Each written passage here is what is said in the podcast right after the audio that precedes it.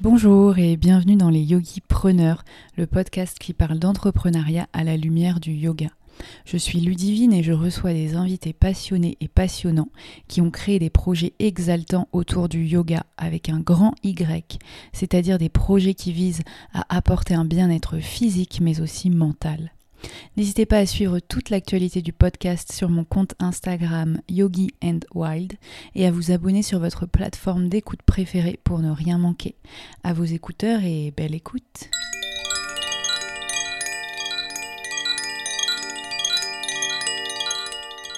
Je suis vraiment euh, très ravie et très heureuse d'avoir partagé un moment avec Lisa afin d'enregistrer cet épisode de podcast.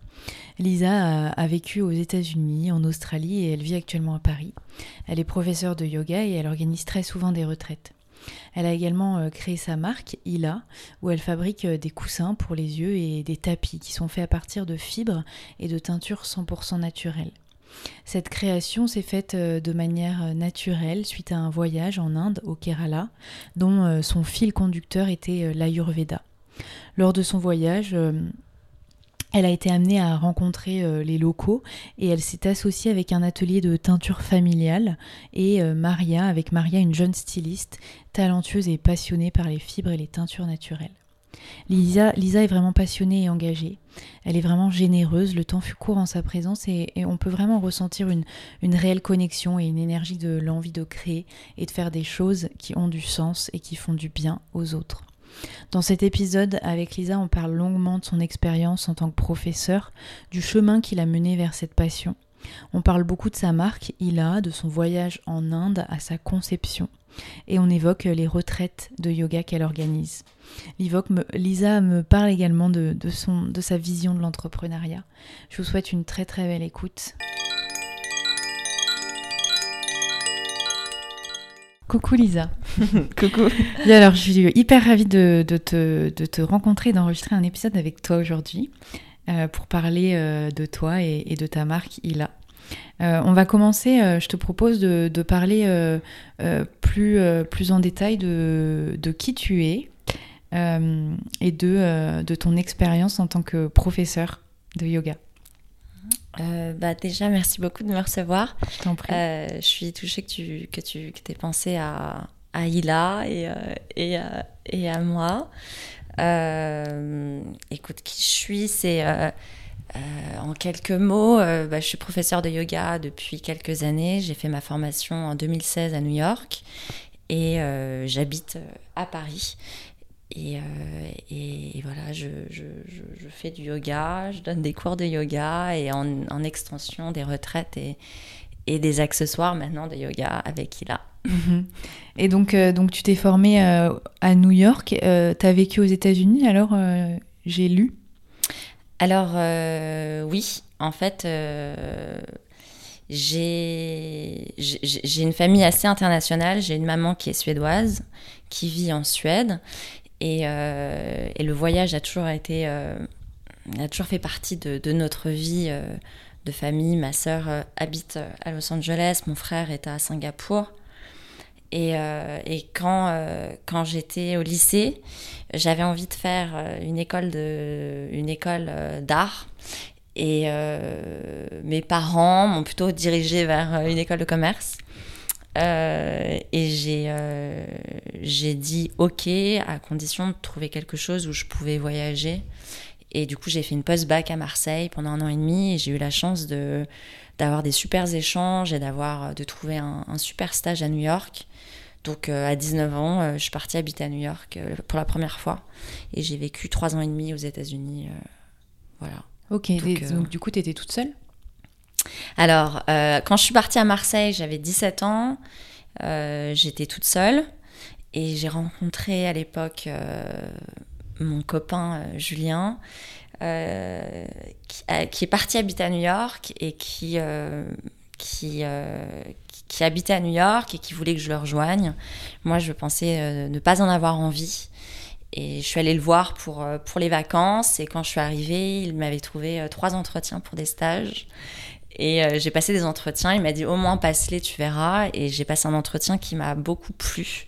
Et du coup, je suis restée. Euh, pas avec lui, mais en tout cas, je suis restée à New York. Et, euh, et c'est d'ailleurs lui qui m'a dit fais du yoga.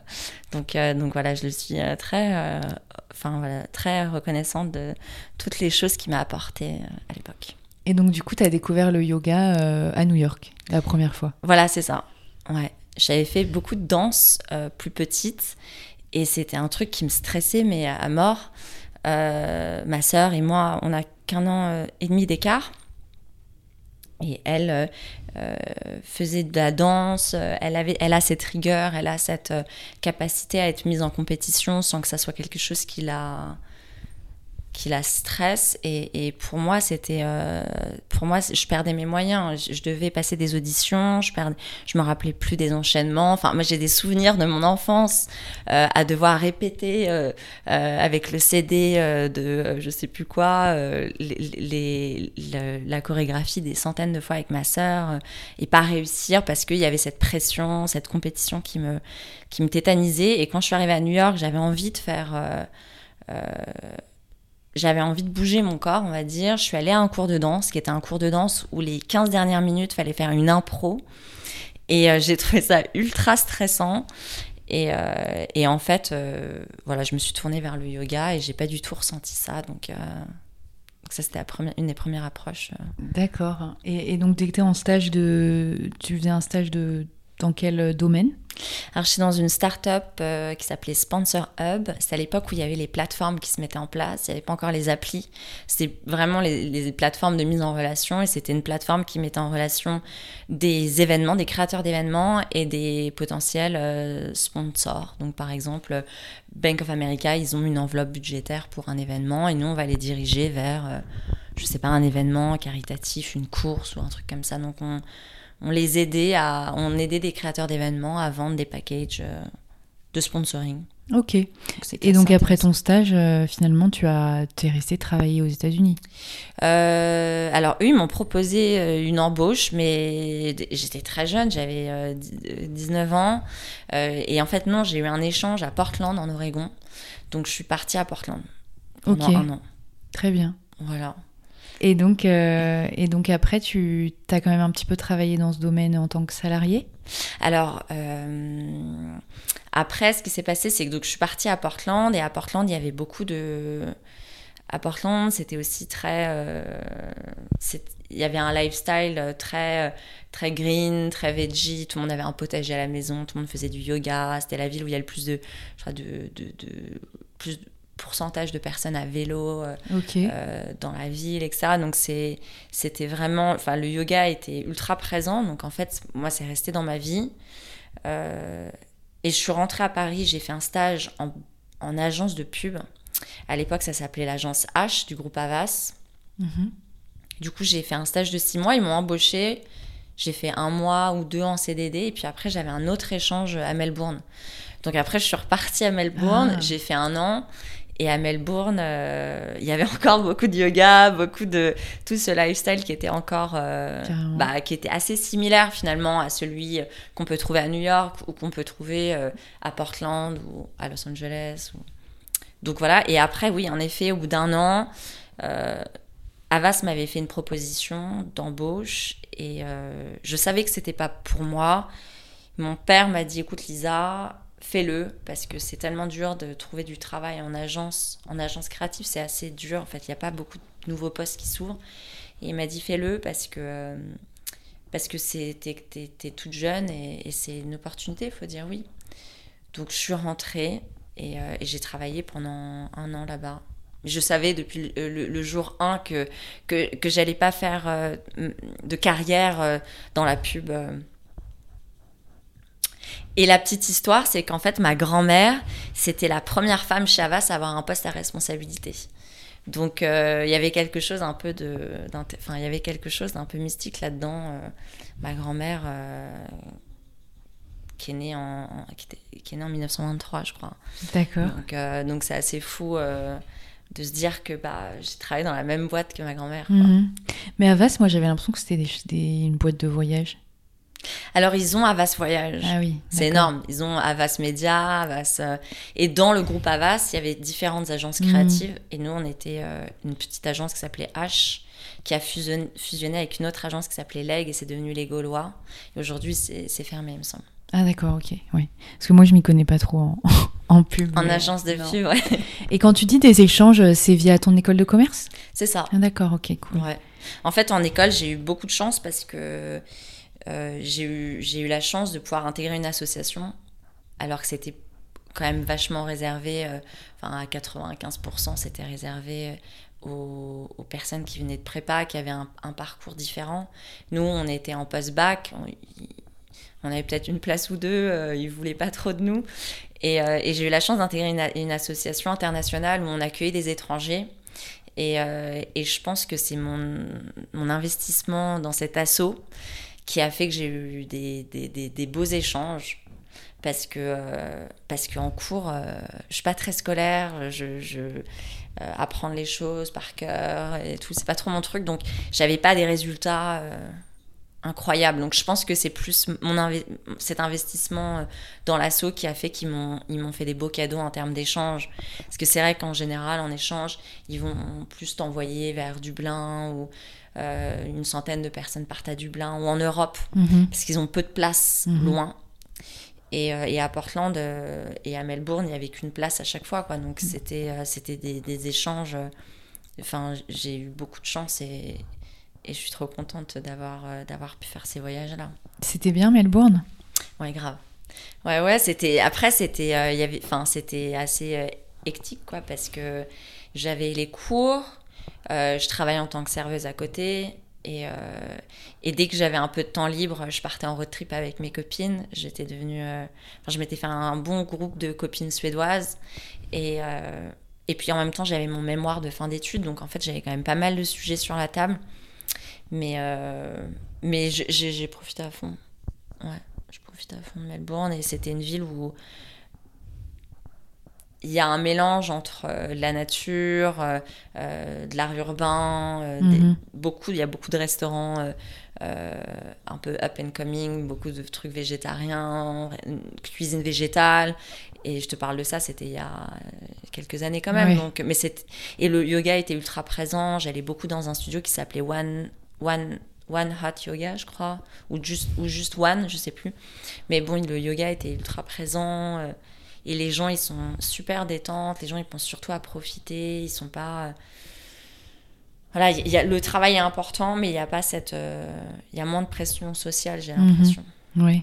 Puis le cadre de vie a l'air euh, Mm. quand même un peu plus agréable. Ouais, ouais, ouais. C'est ouais, c'est j'ai vraiment envie d'aller ouais, en, vi- en Australie euh, visiter.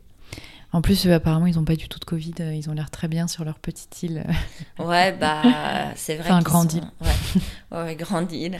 Bah, écoute, tu devrais parce que c'est un beau voyage. Mm. C'est vraiment, mais il faut prévoir, je pense, quelques mois en fait. pour Ouais, le ouais, faire. carrément. Et à quel moment, du coup, tu as fait ta formation de yoga entre tout ça? Ah ouais, bah, donc en fait, après, je suis rentrée à Paris, j'ai commencé du coup à travailler chez Avas. Ouais. Et, euh, et, euh, et le soir, je prenais des cours de yoga euh, pas mal à- chez Yoga Factory en fait à l'époque. Ouais, j'aime, j'adorais ce. Ouais, j'aimais beaucoup studio. aussi avec, euh, avec Karine et Thibaut. Et, euh, et en fait, euh, j'ai voulu, euh, j'ai voulu faire du théâtre. Ma mère était, euh, ma mère était, était comédienne et je pense que c'était important pour moi euh, euh, dans ma construction, je sais pas, de, de, de me lancer à fond dans, dans, dans le théâtre. Et je me suis inscrite dans une école euh, avec une formation professionnelle de théâtre. Et je faisais ça en plus de l'agence de pub qui était déjà ultra pr- prenant.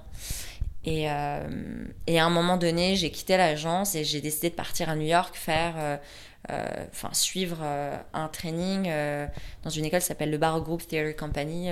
C'est une école de théâtre à New York. Et, euh, et là-bas, euh, j'ai fait pas mal de théâtre, euh, pas mal de yoga. Et puis, je, je travaillais toujours en tant que serveuse pour, pour gagner ma vie et être autonome. Et donc là, tu avais arrêté Avas. Ouais, là, j'avais arrêté.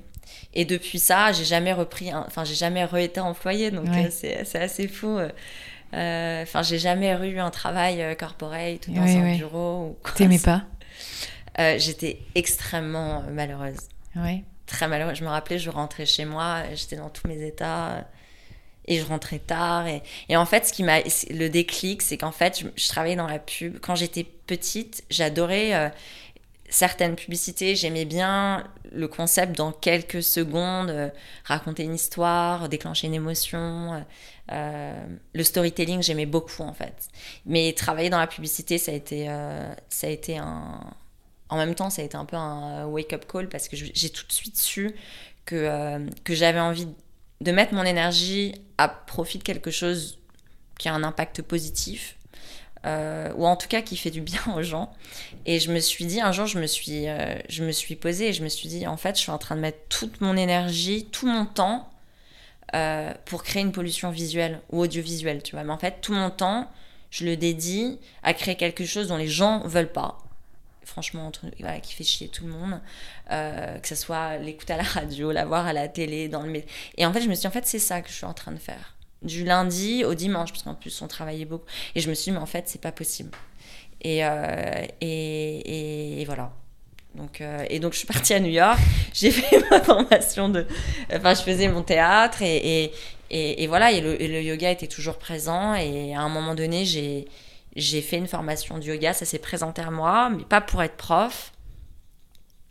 Et voilà. C'était et... pas un... Ah oui, si, c'était un 200 heures, mais euh, tu voulais pas être professeur. Non, voilà, c'était c'était euh, c'était c'était un c'était un 200 heures euh, pour ta pratique pour ma pratique pour euh, pour en, en, savoir plus sur sur le yoga et je suis rentrée à Paris j'ai fait une rencontre à Paris qui m'a qui m'a donné l'envie de rentrer en France reprendre le théâtre en France. Donc c'est ce que j'ai fait. Et pendant un an j'étais à l'école en France dans une école qui s'appelle le, laboratoire de l'acteur. Et ça a été euh, assez destructeur parce que j'étais avec une prof qui était euh, euh, très particulière. Et et le yoga était toujours présent et j'étais serveuse et euh, j'ai une élève qui une élève une amie qui m'a dit euh, pourquoi tu donnerais pas des cours euh, voilà de yoga? Et j'ai commencé et c'est comme ça que tout a commencé en fait. D'accord. Voilà j'ai commencé j'avais une de mes partenaires de jeu de théâtre qui était une très bonne, qui est toujours une très bonne musicienne de piano, très bonne pianiste, et, euh, et je lui ai demandé si elle serait ok pour m'accompagner en musique sur mes cours. Et on a créé ensemble le live piano et vinyasa, et j'ai loué les salles euh, à Elephant Panam. Et à l'époque, mmh. il y avait très peu de yoga à Paris. Je sais même pas. S'il y avait Yoga Factory, mais il y avait peut-être Yoga Village. Mmh. Mais sinon, il y avait très peu de yoga. C'était en 2017 Ouais, si je, je crois un truc bien. comme ça. Ouais. Et là, euh, j'avais lancé un événement sur Facebook et j'avais demandé à mes amis de repartager. Et, et du coup, bah, j'avais pas mal de gens qui étaient venus et on a fait ça quelques temps. Et, euh, et je suis repartie à New York et pendant deux mois pour travailler sur l'écriture d'un court métrage. Et quand je suis rentrée, j'avais plus envie de prendre les studios parce que c'était quand même une petite dépense, c'était 50 euros euh, l'heure pour louer les studios. -hmm. Et moi, à l'époque, euh, euh, bah, c'était un, c'était un, c'était un peu un stress financier. Et, euh, et en fait, euh, simplement, il y a des gens qui venaient à mes cours qui m'ont demandé si je pouvais leur faire des cours à domicile. Et c'est comme ça que ça a commencé, en fait. Et, euh, et là, à ce moment-là, je, je commençais à prendre quelques cours en plus enfin à prendre quelques élèves, euh, enfin prendre certains cours, les ajouter à mon planning, aller chez eux. Et, euh, et en fait, ça a pris de plus en plus de place dans mon agenda. Mmh. Et je me suis posée à nouveau et je me suis dit, euh, en fait, euh, enfin, il y, y, a cette phrase un peu cliché, mais que je trouve très juste de choisir, c'est renoncer. Et c'est vrai qu'à un moment donné, tu peux pas faire deux choses à fond. Et, euh, et je pouvais pas à la fois continuer euh, euh, de vouloir pousser le théâtre à fond et me lancer à fond dans, dans le yoga. Et je me suis posée et en fait, je me suis rendu compte que le yoga, c'était une des rares choses qui, qui n'avait eu qu'un impact positif dans ma vie. Alors que autant j'allais à des auditions ou autant j'allais aller prendre un, un café avec un, un, directeur de casting ou un réalisateur ou un machin et j'en sortais pas pas bien autant un cours de yoga que ce soit pour moi ou pour quelqu'un j'ai jamais eu un truc mmh. où je me dis hm, j'aurais peut-être pas dû y aller quand même. Ouais, tu vois J'avais pas ça et je me suis dit mais attends c'est fabuleux la question là tu vois et je me suis dit Mm. vas-y mais laisse-toi porter et, et en fait ça- ça- tout s'est fait euh, naturellement Oui. à partir de là. C'est vrai que tu ressors jamais d'un cours en te disant j'aurais pas dû y aller. Sauf si vraiment t'as détesté, mais bon, tu trouves quand même un, un point non positif. mais tu regrettes jamais. Ouais, tu Jamais regrettes. tu vas dire oh là là j'arrête tout. euh, Mm. Euh, parfois, tu te, tu te poses des questions, ouais, tu, Ouais. tu te demandes, euh, tu, doutes en tant que prof, euh, mais il n'y a pas ce truc où tu te dis, oh là là, je suis pas sûre que ça me fasse du bien ou que ça fasse du bien aux autres. Ouais. Tu te dis, ouais, peut-être qu'il y a des axes d'amélioration sur ma façon de faire des transitions, j'en sais rien, mais il n'y a pas de... de euh, en tout cas, c'était pas du tout générateur de d'angoisse pour moi, Mhm. jamais. Et t'as as joué dans, dans des pièces de théâtre et tout, du coup ou... Euh, j'ai pas mal bossé sur des, sur des projets euh, assez indépendants, euh, bon, plus ou moins, euh, plus ou moins euh, euh, réussis, ou, ou- ou- mais en tout cas, c'était, je regrette pas du tout parce que je trouve euh, que ça apporte vraiment quelque chose de, faire de l'improvisation, par exemple. Et, j'encourage vraiment euh, tout le monde en fait à, faire euh, du théâtre, à monter sur scène, à, lâcher prise. je trouve que pour le prise de parole en public, ce genre de choses, ça, apporte vraiment beaucoup, beaucoup, beaucoup. Et je pense qu'en tant que prof, ça m'a vraiment euh, aidé. Mm. Ouais, ça t'a vraiment aidé le théâtre euh Ouais. Bah, enfin, j'en sais, je sais pas si c'est ça qui m'a aidé. Je Mm. pense que ça ne m'a pas euh, euh, Desservi. desservi, mais euh, c'est vrai que quand je parle avec des... J'adore parler avec des, des, des profs qui sont en formation ou qui viennent de finir une formation pour savoir un peu bah, comment ils se sentent, comment ils... Comment ils voilà ce qu'ils pensent de leur formation. Et souvent, il, il y a ce- cette chose qui revient où ils, me disent qu'ils ont peur d'enseigner, ils ont peur de, de l'idée, une classe comme ça pendant une heure. Ou, euh, il y a ce stress de la prise de parole. Ouais.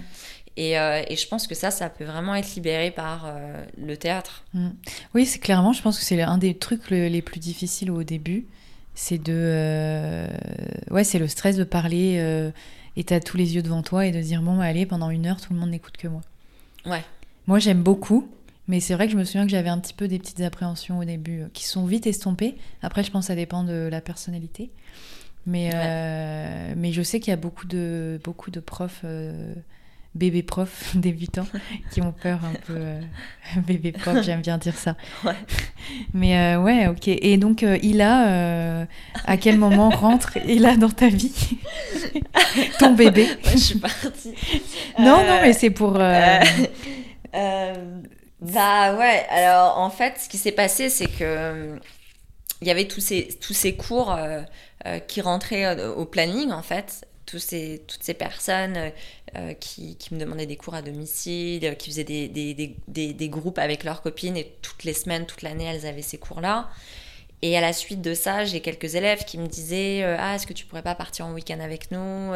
J'aimerais bien, toujours avec les mêmes personnes du groupe, euh, qu'on se fasse une mini-retraite euh, dans leur maison de campagne ou la maison de leurs parents, de leurs grands-parents. Et en fait, les premières retraites sont apparues comme ça. euh, où je partais en Normandie, à Osgore, aux Cévennes, où j'organisais pas une retraite, je, proposais un planning, un programme avec des cours et, et, et je venais avec elle. Et à la suite de ça, on m'a demandé si. On m'a proposé aussi un lieu pour une retraite à Marrakech. Et là, j'ai créé ma première retraite euh, à Marrakech euh, il y a deux ans, euh, il y a deux ans maintenant. Et, et juste avant de partir à Marrakech, je suis partie en Inde pendant plusieurs semaines, pendant un, un peu plus d'un mois ou un mois, il me semble. Là, c'était vraiment un voyage Mm. comme ça? Rien n'était prévu ou t'allais quelque part? Alors en fait, euh, c'était mon. J'avais déjà vécu seule euh, à New York, euh, à Portland, en Australie, mais c'était dans le cadre d'un cursus scolaire. Donc il n'y avait pas ce truc d'être quelque part et de pas savoir ce que tu fais. Et du coup, j'ai appréhendé, enfin, ma façon de voir ce premier voyage finalement seul en Inde, je me suis, euh, je me suis mis une thématique en fait de voyage. Je me suis mis euh, la thématique de l'Ayurveda, la, la médecine traditionnelle indienne. Et du coup, je suis partie dans, le sud de l'Inde, dans le Kerala, qui est le berceau de, de l'Ayurveda. Donc là, c'est euh, comme ça que, que, j'ai planifié mon voyage. Finalement, je l'ai très peu planifié. Je me suis juste dit, voilà, je, je veux en apprendre plus sur ce sujet-là.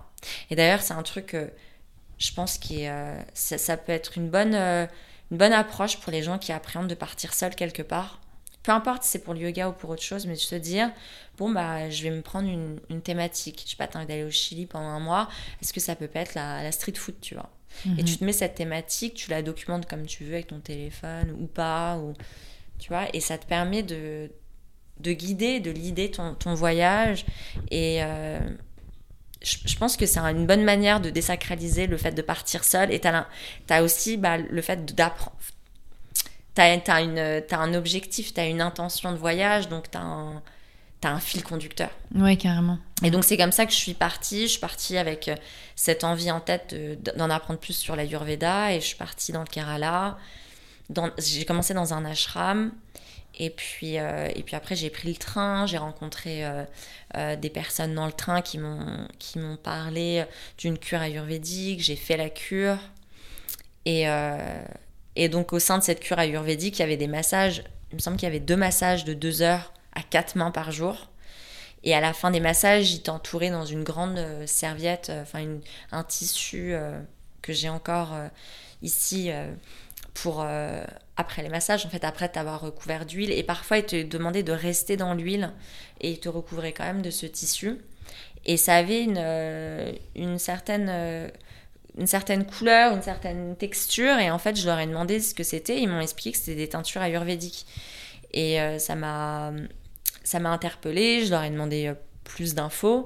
Et ils m'ont dit qu'en fait, euh, la peau absorbait tout ce dont elle rentrait en contact. Donc potentiellement, enfin pas potentiellement, mais toutes les teintures qu'on porte, qui sont quasiment à 100% des teintures synthétiques, chimiques, notre peau les absorbe. Et donc euh, que là, il voulait qu'on ait des teintures à base de plantes qui avaient euh, des bienfaits euh, pour notre peau, pour notre mhm. organisme. Et ça m'a vachement interpellée. Et en fait, j'ai demandé les contacts de la personne. Et j'ai contacté le propriétaire de, l'atelier, qui a cet tout petit atelier familial. Et je suis allée le rencontrer. Et, et, et c'est comme ça qu'est né Ila, en fait, de cette, de cette rencontre. T'avais déjà une idée de, tu voulais déjà, avais déjà une idée euh, que tu voulais faire des, des tapis, ou quelque chose? C'est vraiment venu juste avec euh, non non bah non cette rencontre. Ouais, ouais bah rien en fait. Enfin ni le fait de faire du yoga, ni le fait de faire des retraites ou, euh, ou ni le faire des, des, tapis. Enfin je me suis jamais mis en tête de vendre quoi que ce soit ou de. ça s'est fait vraiment naturellement. C'est que je l'ai rencontré, ils m'ont montré ce qu'ils faisaient, j'ai trouvé que c'était génial et que ça méritait plus d'attention, plus de lumière. Je suis rentrée en France pendant un an, j'y ai pensé. Ok, ouais, donc il y a quand euh, même eu un an euh, d'écart. Euh, il y a eu un an d'écart. Je suis rentrée, j'ai eu Marrakech, j'ai eu, j'ai eu, j'ai eu d'autres choses, et puis après il y a eu le, ah ben non, il n'y a pas eu le confinement, là, je comprends. après, j'y suis retournée en, en, février, un an après, un peu moins d'un an après février, euh, juste avant le Covid. Ouais, juste avant 2019. le Covid. Ouais, et là, je me suis dit, je vais rencontrer un maximum de personnes qui font ces teintures. Et, euh, je les ai rencontrés tous, et en fait, ils sont très peu. Je crois qu'il y en a trois. Si j'ai bien fait mes recherches. D'accord. et, euh, et, voilà, et en fait, je trouvais ça ultra intéressant. C'est de, ils appellent ça de l'ayurvastra, donc c'est la science du vêtement, en fait. Mhm. Et euh, c'est les principes de l'Ayurveda, donc des, des, pouvoirs des plantes appliqués euh, à la teinture du tissu et à la diffusion de, en fait, des bienfaits de ces plantes dans, dans la peau. D'accord. Et, euh, et c'est quoi comme tissu? Les tapis, tu veux dire ou... bah, En fait, les teintures, tu peux les faire sur, sur ce que tu veux. D'accord. Maintenant, l'idée, c'était de créer des choses qui soient complètement éco-responsables, donc d'avoir des, des, fibres complètement naturelles. Donc on est allé vers du coton, du caoutchouc naturel, de la fibre de jute, euh, de la soie, euh, et pas commencer à aller vers euh, du, du latex ou, ou, du, ou, ce genre de oui, choses. Oui, oui, oui. Est-ce que c'est c'est bien adapté du coup pour la pratique du yoga? Ce tapis-là. Bah, en fait, ce tapis, traditionnellement, on pratiquait sur, sur, des, sur des fibres naturelles. Et il est ce qui est cool, c'est qu'il est vraiment complètement antidérapant. Donc, c'est souvent le, la question, euh, l'enjeu d'un mon tapis, c'est son adhérence et le fait qu'il soit voilà, sur lequel on, se sente bien, on glisse pas. Donc, donc oui, moi je suis très contente de ce tapis. je suis très contente du tapis, je suis très contente de la manière dont il est fait. Et voilà, là, ça, j'ai, j'ai commencé à les commercialiser en décembre. ah, ok, c'est récent. Donc, c'est tout récent. Euh, et ça se fait de manière complètement euh, à nouveau, enfin, organique. Ça se passe super bien, j'ai des bons retours. Voilà, mais tranquillement, quoi. C'est. Mm sais pas de pousser le truc à fond. Je prends vraiment le temps de, de, de, bien comprendre euh, bah, de bien entendre les retours. Pour l'instant, il n'y en a pas. Il n'y a pas vraiment de retour sur lequel je dois faire des ajustements, mais en tout cas, c'est vraiment. Euh, j'ai vraiment envie que la, la, chaîne de production soit la plus transparente et la plus éthique possible. Donc, euh, en fait, au-delà du tapis qui est complètement naturel, c'est le, le, tu vois, par exemple, les étiquettes pour le logo, on voulait que ce soit aussi pas synthétique, sachant que, je veux dire, 100% des, de ce que tu vois, les étiquettes des produits sont toujours synthétiques. Les, euh, les petits tags, les étiquettes, on a trouvé une, euh, un atelier qui font des, des étiquettes en, coton recyclé, en fibre de banane recyclée.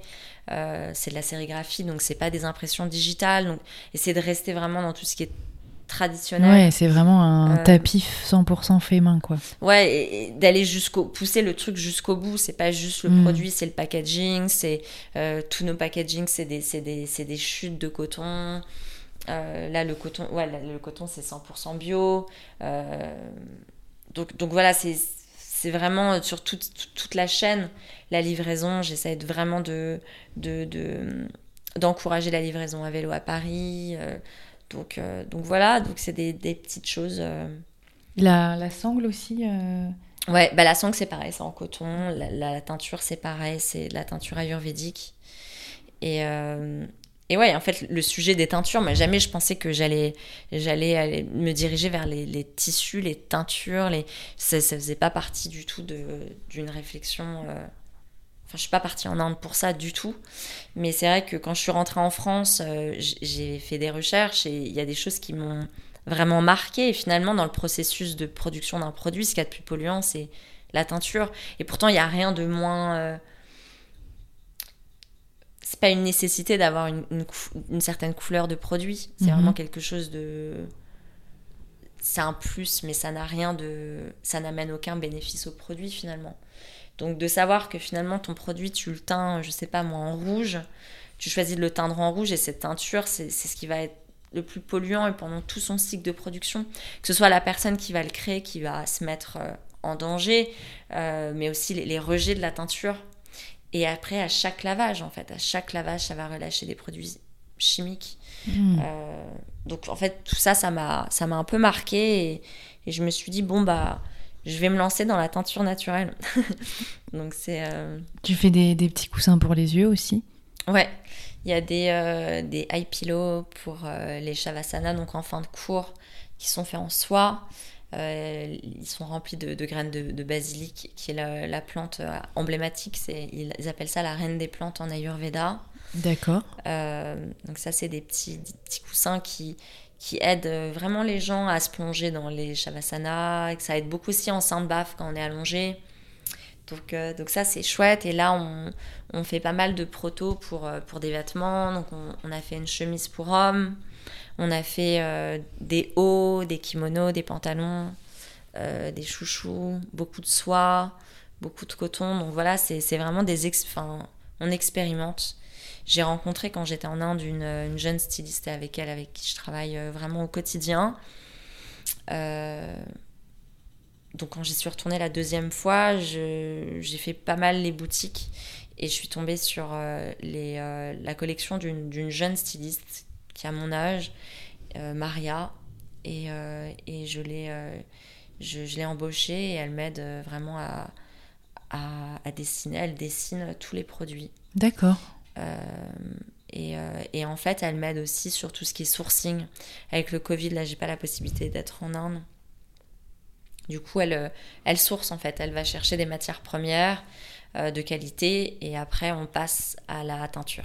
Sachant qu'habituellement, quand on source un produit, on source déjà teint et nous on se rajoute cette étape-là qui est super longue de teinture. D'accord. Euh, et il y a certains produits qu'on fait sans teinture. La chemise, on l'a fait sans teinture. Donc il y a encore moins de. C'est encore plus éco-responsable parce qu'il n'y a Mhm. pas d'eau qui est en jeu. Après, tous les tapis sont faits avec de l'eau de pluie recyclée. Donc finalement, il y a pas, on n'utilise pas de l'eau. euh, euh, voilà, c'est assez responsable là-dessus. Mais euh, on peut aller encore plus loin en, en proposant des produits qui sont sans teinture. Là, c'est encore un step au-dessus. Et les, et les produits, enfin, les, les matières premières sont parfois très belles naturellement.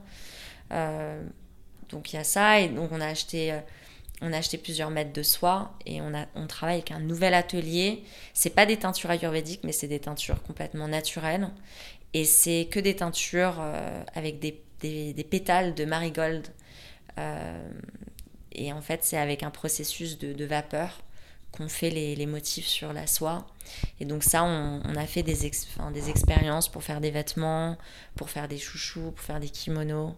L'idée de Hila, je sais, j'ai pas... euh, L'idée de Hila, c'est de proposer des choses qu'on met pas forcément pour faire des headstands ou des, ou des postures supra complexes, mais c'est plus euh, du yoga off the mat, c'est euh, c'est des vêtements conscients qu'on peut porter euh, en dehors de son tapis ou sur son tapis, plus pour de la méditation, du nidra, Mhm. des produits dans lesquels on se sent bien et qui sont faits de manière éthique avec une transparence totale sur les prix Mhm. et avec un retour vers l'Inde.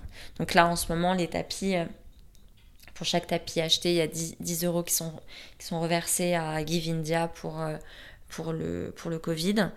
Et, euh, l'idée, c'est que euh, c'est pas figé dans le temps, mais c'est de toujours donner en retour euh, à l'Inde avec les produits, avec une partie du bénéfice. Quoi. Et comment ça marche? Du coup, t'as des... t'as un stock chez toi ou tu commandes Enfin, on t'envoie des. Comment ça marche le... quand, quand tu reçois les tapis chez toi? Ouais, alors j'ai en, en décembre, je m'étais fixé euh, décembre parce que j'avais envie de faire un petit lancement euh, pour Noël. Et, euh, et j'ai reçu chez moi voilà, une quantité réfléchie de, tapis, de, de pillows. Et, et, et oui, j'ai stocké chez moi, dans ma chambre, les tapis. Et voilà, je, je, je- je- j'ai stocké à la maison de manière euh, voilà, on va dire artisanale, les tapis. Et euh, j'ai fait une- plusieurs petites ventes. euh, j'ai fait un événement, un DAF, où j'ai invité des, des élèves à venir. Ils pouvaient tester les, les produits, ils pouvaient en acheter s'ils voulaient. Il y a eu, euh, j'ai fait un marché de Noël aussi avec un café que j'adore, Mhm. où il y, a, où il y avait les tapis. Et puis là, euh, finalement, les tapis sont, euh, ils sont en, en- enfin, il en reste qu'un seul, et, euh, et je dois en recevoir bientôt. Mais avec la situation en Inde, c'est assez ralenti. Ouais, tu m'étonnes. Ouais. Et, euh, et qu'est-ce que ça signifie, euh, Ila? Donc il a, il a, en fait, il a, je voulais, j'étais tombée sur ce prénom, Iala, qui en sanskrit veut dire les femmes de la terre. Donc vraiment, woman from earth, tu vois, le, la femme, femme nature, on va dire. Je traduirais pas trop ça par femme de la terre, mais plus, tu vois, femme de la nature. Et euh, c'est aussi une, divinité androgyne, donc qui est à la fois homme, à la fois femme. Et euh, l'idée, c'était de, créer un label assez in- inclusif.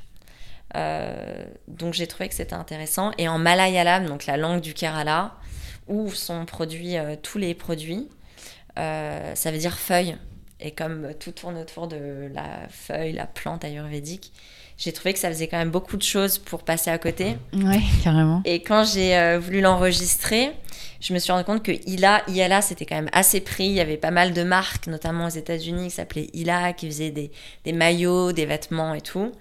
Et, euh, et en fait, j'ai appelé ça YLA parce que Y de yoga, mais c'était aussi euh, Mhm. toutes les lettres de yoga avec Lisa un peu mises euh, en, Mhm. en, en désordre. Oui, c'est vrai qu'en plus, Ila, ça fait. ça C'est très connoté comme ton prénom, Lisa, Ila. c'est- ouais, bah, c'était pas pour ça, mais euh, voilà, ça c'est, il y, a- il y avait pas trop eu de débat, tu vois, ça s'est fait. J'ai enregistré en, en, en juin en juillet euh, plusieurs classes et ça a été enregistré officiellement en décembre, euh, fin, fin novembre, je crois. Donc euh, pour le lancement, la marque était, était déposée, enregistrée, Mhm. Tout, tout bien, quoi, tout propre. Ok. Et, euh, et tu fais pas mal de retraites de yoga aussi. Mhm. Euh, euh, et quels, quels sont tes, tes programmes pendant tes retraites? J'ai vu que tu avais pas mal de. Tu fais pas mal de bains sonores, tu collabores pas mal avec des profs qui sont amis avec toi, je, je pense. Mhm. Euh, Est-ce que tu peux nous parler un petit peu plus de tes retraites que tu organises? Ouais. Euh, bah, les, les retraites, c'est. euh, c'est. Ouais. Les, retraites, c'est vraiment un truc que, j'adore et que j'ai envie de, bah, de continuer. euh, euh, bah, en ce moment, j'essaye un peu de jongler avec euh, les cours de yoga à domicile que je maintiens et j'en ai un certain nombre par semaine. ILA, le développement de ILA euh, et, et les retraites. Et c'est vrai que c'est comment jongler avec ces trois sujets-là. Et les retraites, je sais que c'est quelque chose que j'ai pas du tout envie de d'oublier ou de mettre de côté parce que c'est vraiment quelque chose que je trouve euh, euh, absolument enfin c'est ultra stimulant à organiser et je pense que pour euh, une personne qu'elle soit débutante ou plus expérimentée c'est ultra enrichissant Mm. Euh, donc ça euh, les retraites c'est un truc que j'adore faire j'adore organiser euh, j'en fais pas mal j'en fais de plus en plus parce que ça devient plus facile peut-être à mettre en place euh, je sais pas, les lieux, je commence à, bah, à connaître certains lieux que j'adore et où j'ai envie de reproduire en fait. Des Les choses. lieux ont l'air magnifiques à chaque fois. Enfin, Ouais, t'as ouais, un très beau lieu là dans lequel tu le fais souvent, j'ai l'impression avec un spa. Ouais, bah, j'y étais là ce week-end. Oui, euh, voilà. C'était, chouette. Et euh, oui, en fait, c'est créer un, un univers avec toutes les choses qui. Un, un univers de confort et de bien-être qui, euh, pour mettre les gens à l'aise et pour pouvoir vraiment euh, dédier du temps au yoga. Mais le, choix du lieu est effectivement ultra important. J'aime bien que les gens ils se retrouvent dans des lieux euh, magiques en fait. Et au départ, je voulais pas en faire en France. Et le Covid a fait que j'ai commencé à en faire en France. Et en fait, j'adore en faire en France. donc, euh, donc, en fait, j'en fais en France. Et, euh, et voilà, mais ouais, les, retraites, c'est un, un, un pur kiff en fait de, faire ça. Les gens, les gens Enfin, je, suis ultra chanceuse d'avoir des gens qui me font confiance, des, élèves que je connais pas. Beaucoup viennent d'Instagram, euh, qui viennent et qui euh, et qui, arrivent avec une super énergie et tout. Donc c'est, c'est en fait c'est, enfin, je trouve ça. J'ai l'impression d'organiser un peu des colos pour euh, pour jeunes trentenaires. bien que ce soit ouvert à tous, mais les retraites là, les plus récentes à côté de Paris, euh, j'ai l'impression séduisent euh, des élèves assez jeunes, euh, une moyenne d'âge de euh, 25-30 ans, donc euh, enfin je trouve très jeune, mais trop chouette parce que euh, voilà les gens font, font confiance et, euh, et c'est trop cool. Donc ouais, je fais intervenir des gens parce que, j'aime bien partager. euh, comme à, mon, à mon tout premier cours de yoga, euh, live piano, euh, vinyasa, euh, mélanger euh, l'art, euh, la musique euh, et, d'autres pratiques au yoga et de, créer des, univers et, de mettre en lumière des gens qui font des choses incroyables. Et, et, ouais, j'ai pas mal de... Les gens sont pas nécessairement des amis, ils le deviennent, on va dire, plus. Kylie, par exemple, avec qui, qui m'accompagne souvent, sauf à la dernière parce qu'elle est bloquée au Maroc en ce moment. Euh, bloquée, euh, elle, est, elle est très bien au Maroc. Elle peut pas Mais- prendre l'avion. elle, est, elle est restée là-bas et, euh, et elle, elle, c'est, c'est une musicienne ultra talentueuse et elle anime des kirtans, elle, a- elle apporte une touche vraiment de magie. Pour moi, les intervenants, ils, ils interviennent vraiment. Enfin, c'est comme s'ils apportaient une touche de magie et c'est vraiment grâce à eux que ça prend une, une dimension, je trouve, mystique. Euh, c'est- voilà, c'est plus que aller dans un lieu et faire du yoga. C'est pas un studio de yoga en plus grand et en plus long. C'est vraiment euh, vivre une expérience euh, quasi artistique parfois où on, écoute des sons, on se laisse, euh, voilà, on se laisse, on se laisse aller avec, euh, avec, euh, je sais pas, je sais pas comment l'expliquer. euh, je, trouve que la musique, c'est quelque chose qui, qui rend la méditation plus accessible et qui, je trouve que c'est vraiment une sorte, c'est une façon de rendre la méditation plus ludique et plus accessible. Et du coup, j'aime beaucoup utiliser les sound healing ou, les, ou, ou le NPAN ou ce genre d'outils de, d'outils pour offrir une première approche mhm. Aux personnes qui connaissent pas du tout la méditation et qui sont parfois réticents, qui ont parfois peur d'être dans le silence. Je trouve que c'est une manière assez douce et ludique de, euh, de s'y mettre. Oui, carrément. C'est vrai que pendant les shavasana, certaines personnes ont du mal à lâcher prise. Mm. Et, euh, et, les sons, ça aide vraiment euh, à se détendre et à peut-être un peu plus rentrer dans un état méditatif. Mm. Et, euh, et, donc les programmes, t'as pas des thèmes pendant tes retraites, c'est vraiment, euh, tu fais pas des thèmes particuliers, c'est vraiment, euh, tu mets les choses que t'aimes avec les personnes que que t'aimes. voilà, c'est vraiment, c'est vraiment. Est-ce que chaque retraite est différente avec des choses différentes ou ça vraiment un socle commun? Mm. Je, crois que j'aime bien l'idée de thématique, tu vois, comme je te disais pour les voyages. Je trouve que c'est intéressant mhm. d'avoir un thème et de le et de l'explorer. Euh, au Maroc, euh, la retraite à Marrakech, c'est vrai que pour moi, il y avait vraiment cette notion de, de, culture, de couleur, de, de, de, saveur. De... Donc euh, à Marrakech, au-delà des, cours, il y a aussi euh, une promenade dans les souks, je les amène dans le désert, euh, faire un cours euh, dans le désert pour vraiment... un lien très fort avec les, avec les déserts, je trouve énergétiquement c'est assez, assez fou. Donc une notion un peu de... Marrakech, j'avais envie qu'il y ait beaucoup de beaucoup de, pas mal de déplacements pour aller explorer voilà différentes atmosphères ambiances de Marrakech s'imprégner de ça il y a Kylie qui est là pour euh, pour apporter justement sa touche musicale euh, pendant les cours, en début de cours, euh, sous forme de kirtan avec les mantras, les chants, pour animer certaines veillées. Donc, pour rendre vraiment cette retraite magique. Magique, et puis on est à Marrakech, donc avoir le toucher un peu du doigt euh, euh, ce, que la, ce, que la, ce, que, ce que cet endroit peut apporter culturellement. Mhm. Donc euh, il y a ça. Il y a aussi Solène Jakowski qui, devait, qui doit venir. je dis devait parce que c'est vrai que la retraite est dans 20 jours, les, les frontières sont encore fermées. Donc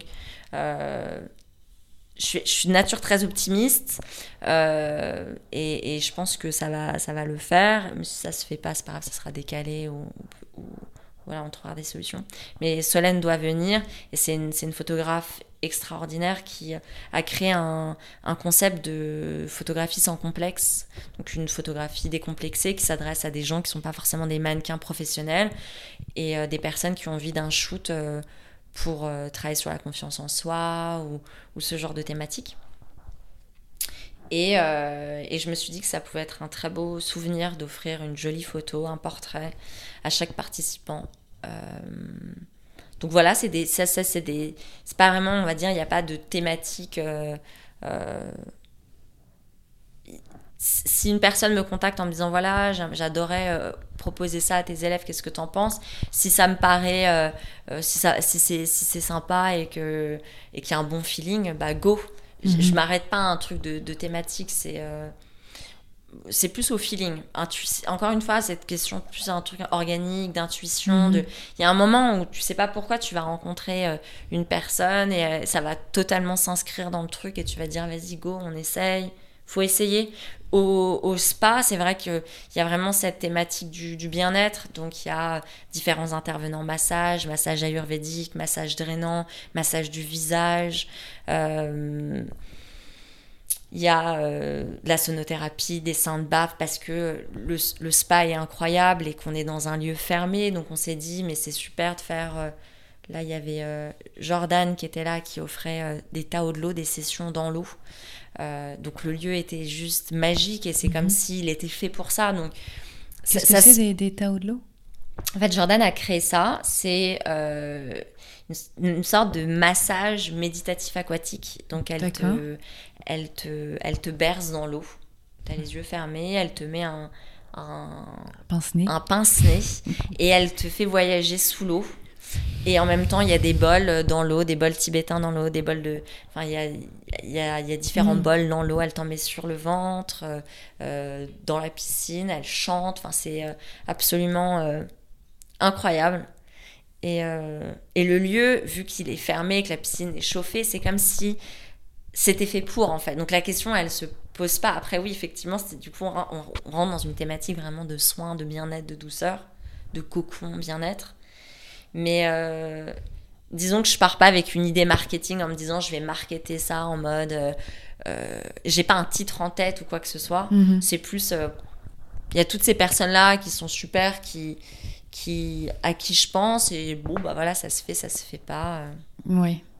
Voilà, et les lieux, en fait, souvent le lieu, l'emplacement et, et- et les installations euh, bah, donnent des idées, ouais, ouais. À, à faire intervenir telle ou telle personne.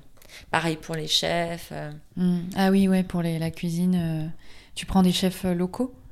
Euh, non, mais je suis pas contre. Oui. Au contraire, je suis plutôt pour. Après, encore une fois, c'est, je travaille beaucoup avec une chef que j'adore qui s'appelle Johanna, qui a créé Limon Azul. Donc, elle, elle est beaucoup sur de la nourriture péruvienne, mais elle fait beaucoup de nourriture végétale. Et euh, on s'est rencontrés à un de mes premiers cours à Elephant Paname. Euh, et puis, c'était euh, du coup une élève qui est venue en retraite en Normandie quand on faisait les retraites avec les groupes de cours à domicile. Et, et en fait, j'ai appris à la connaître. à- à- Elle était en reconversion professionnelle, elle se mettait à faire de la cuisine et tout. Et donc, en fait, c'était une évidence que Mhm. j'allais vouloir travailler avec elle. Mhm. Je cherche pas à tout prix à, à faire. À, Enfin, euh, je cherche pas le, le- le chef ou la chef à la mode sur Instagram. Oui, c'est oui, plus euh, des coups de cœur euh, Mhm. humains. Et, euh, et, et c'est plutôt ça qui m'intéresse. Ouais. Je me lance dans des, dans des aventures parce que les personnes, je les rencontre, on se croise, on a des chemins, euh, on se croise où on me parle de la personne, ou naturellement, organiquement, mais pas, j'ai pas une volonté d'aller, j'ai pas, euh, ouais, j'ai pas de plan en tête. Quoi. Oui, oui, oui. fait, euh, Tout se fait euh, de manière naturelle. intuitif. ouais. Et, euh, et donc avec tous ces projets que tu mets en place, euh, euh, que- quel est ton rapport toi par rapport à, à l'échec, à la peur de prendre des risques, de faire des choses, surtout quand tu es à ton compte, dans l'entrepreneur, en- Mm. quand tu es entrepreneur Enfin, je veux dire, tu as l'air de mettre plein de projets en place. Euh, Est-ce que, voilà, quel, est ton rapport à ça? Est-ce que tu es en mode tête brûlée, tu fais, etc., tu t'en fiches? Est-ce que tu es très posé, euh, tu réfléchis euh, beaucoup, beaucoup avant de lancer quelque chose?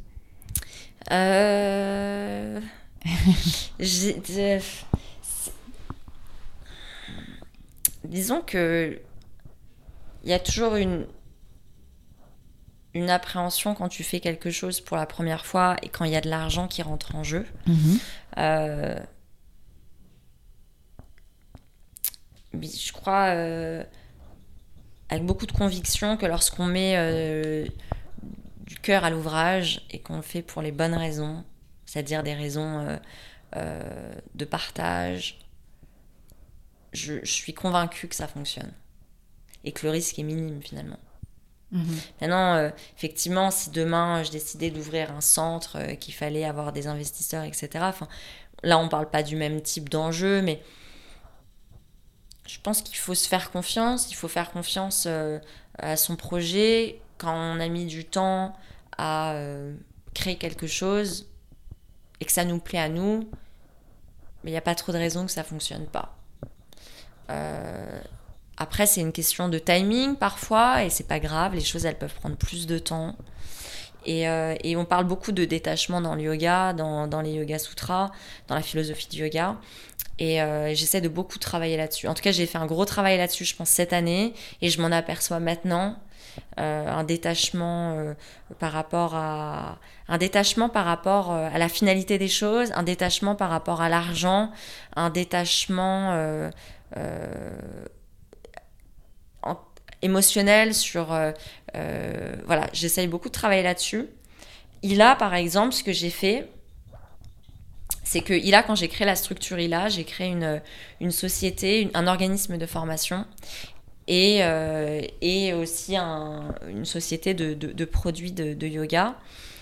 Euh, tout ce qui est grosse retraite, euh, les gens payent il a en fait, me payent pas moi.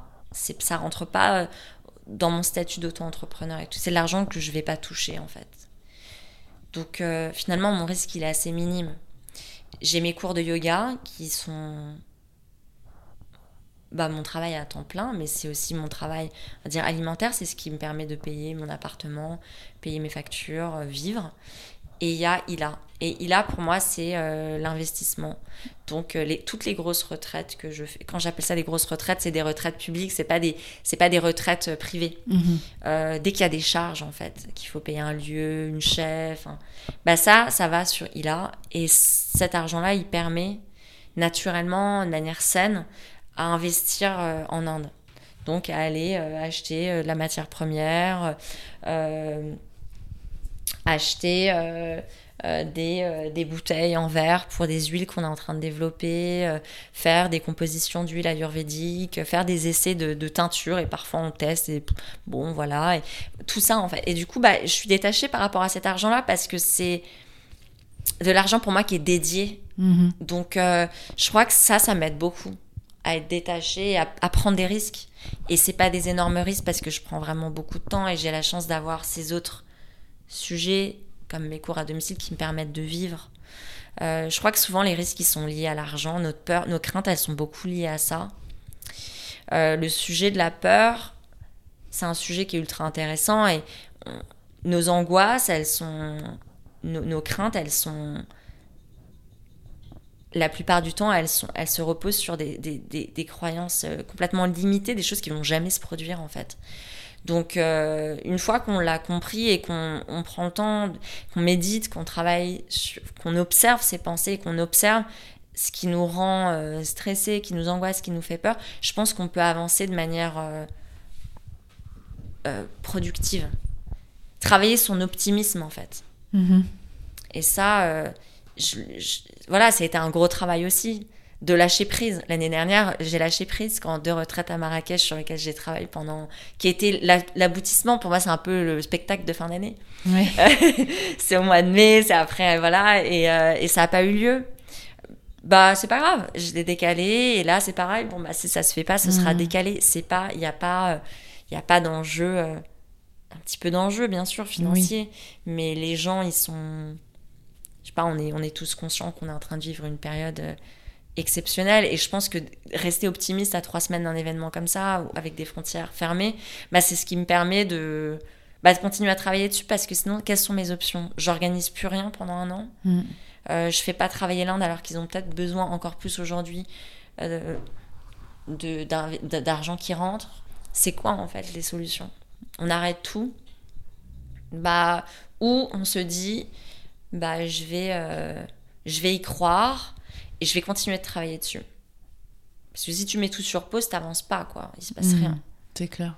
Donc euh, j'avance, et puis si à la dernière minute ça se fait pas, ça se fait pas, et puis c'est tout. Mmh. Et puis de toute façon, quand ce sera décalé, t'auras déjà tout fait. Oui. Enfin, tout fait, non, mais t'auras bien travaillé dessus. Ouais, exactement. et puis ce sera juste partie remise, et c'est pas grave.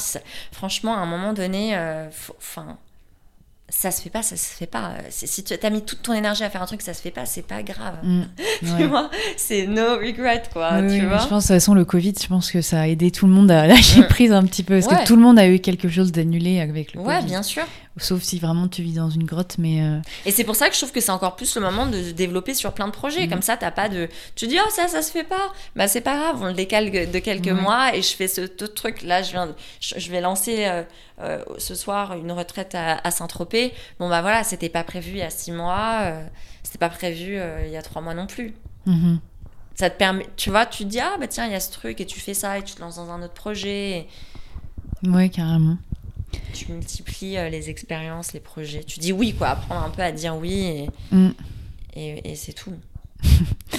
Écoute, je pense qu'on va finir euh, très bientôt. J'ai juste une dernière question. Assez ouverte. Est-ce qu'il y a quelque chose qui t'a inspiré dernièrement, que ce soit un livre, une personne, je sais pas, est-ce que tu peux me parler de ou quelque chose, un concept, quelque chose qui t'inspire euh, où tu as envie de, parler, ou alors un conseil sur quelqu'un, pour quelqu'un qui voudrait se lancer dans l'entrepreneuriat à son compte, euh, ou alors qui souhaiterait voyager, partir euh, à Melbourne, vraiment tout ce que tu veux. Juste si tu as envie de parler de quelque chose qui te, qui te, qui te, qui résonne en toi. ouais. Vas-y. Sinon, si tu peux me dire non, j'ai rien à dire. non, non, mais des, des, des, personnes qui m'inspirent, il y en a plein. Euh, y a, euh, on n'en a pas trop parlé euh, pendant le. Parce que j'ai parlé de 15 000 trucs. Mais il y a une personne qui m'inspire beaucoup. C'est une professeure de, yoga, euh, Kyla Nielsen, qui est américaine, qui, est, qui, qui m'inspire beaucoup sur tout le, tout, tout le volet karma yogi. le karma yoga, qui est vraiment le, karma, enfin le, le, le, le yoga de l'action. Euh, de l'action désintéressée. Et c'est vrai que c'est assez fou tout ce qu'elle entreprend, tout ce qu'elle fait. Elle a créé une fondation qui s'appelle Glow. Euh, et elle a créé des, euh, elle a créé des, enfin, elle a créé des retraites qui s'appellent Glow. Et toutes ces retraites, tous les bénéfices sont reversés à sa fondation. Et elle intervient pour plein de, pour plein de, pour plein de sujets solidaires. Donc ça, je trouve ça très inspirant. voilà je trouve qu'on parle pas beaucoup du karma yoga. On parle, on demande si tu fais du vinyasa, si tu fais de ashtanga, mais on te demande pas si tu fais du karma yoga. Et pourtant, pour moi, ça me paraît essentiel de, donner en retour et de s'investir dans des projets solidaires. Et euh, je suis très attachée à une association qui s'appelle Karuna Setchen, qui est l'association de Mathieu Ricard, avec qui euh, voilà, j'entreprends des petits, des petits projets, des petits événements pour récolter des fonds. Euh, on avait pour euh, ambition d'organiser quelque chose cette année, donc un festival sur une journée euh, de yoga, un événement holistique avec pas que des cours de yoga, mais plein d'intervenants. Et bien sûr que tous les fonds soient reversés à l'association. Ça, ça me tient énormément à cœur. Et à la seconde où je vais pouvoir le mettre en place, j'ai vraiment très envie de dédier du temps dessus je trouve ça essentiel en fait de donner en retour. Et il y a des il y a des il y, y en a qui le font et qui le font avec énormément d'énergie et de et de et de et de voilà et ils sont très impliqués. Et ça me ça m'inspire beaucoup. Euh, et, euh, et elle euh, ouais. Donc je trouve ça ultra inspirant qu'elle que cette que cette professeure de yoga se, se donne autant donne autant en fait en retour euh, et, j'aspire à, à, pouvoir donner plus euh, et de donner plus surtout euh, à l'Inde. je suis voilà, c'était un peu le de là où est né Ila, c'était de au-delà de se rendre compte que les teintures chimiques, etc., etc., c'était aussi de se dire, je suis assez mal à l'aise au fait qu'il y ait autant d'argent euh, qui soit créé autour du yoga dans des pays développés et que ça revienne jamais à l'Inde Et est-ce qu'on peut trouver une manière de, bah, redonner un peu de lumière aux origines du yoga, remettre en lumière les origines du yoga et, et mettre euh, euh, peut-être à travers en tout cas Ila mettre le savoir-faire de certains artisans en lumière grâce au yoga, grâce à l'argent qui est créé dans les pays plus développés. Donc, euh, donc voilà, ça c'est ultra important pour moi. Et à terme, mon, rêve c'est de, de, créer un centre euh, de yoga et de formation et de cure ayurvédique en Inde et de faire intervenir un maximum de, de professeurs talentueux et, et de proposer euh, une structure avec de la sécurité et du confort, mais avec un savoir-faire et, et, un apprentissage 100% indien. Donc, donc voilà, c'est ça qui m'inspire. C'est l'Inde et euh, donner en retour et être généreux et, euh, et voilà, se réveiller tous les matins en se demandant euh, comment je peux être un peu plus généreux aujourd'hui. Voilà, c'est tout. c'est une très belle phrase pour finir cet épisode. je pense. Merci beaucoup. Merci à toi pour ton temps. Venez d'écouter les Yogi Preneurs, le podcast qui parle d'entrepreneuriat à la lumière du yoga. Je vous remercie chaleureusement d'avoir écouté cet épisode. N'hésitez pas à me laisser une note sur Apple Podcast pour soutenir mon travail. Je vous dis à très vite pour le prochain épisode des Yogi Preneurs. Portez-vous bien.